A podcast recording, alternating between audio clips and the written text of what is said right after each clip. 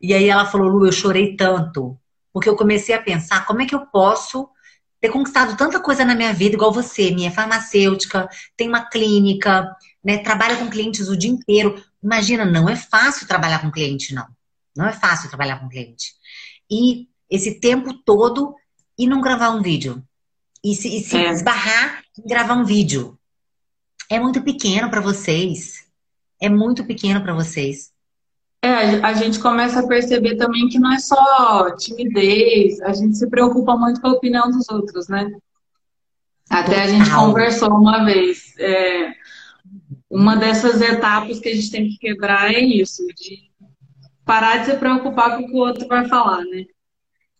Exatamente, Mi. Porque se a gente for preocupar com o que o outro vai falar, a gente nunca faz nada na vida. Nada. É. Porque sempre vão falar, gente. Sempre vão falar.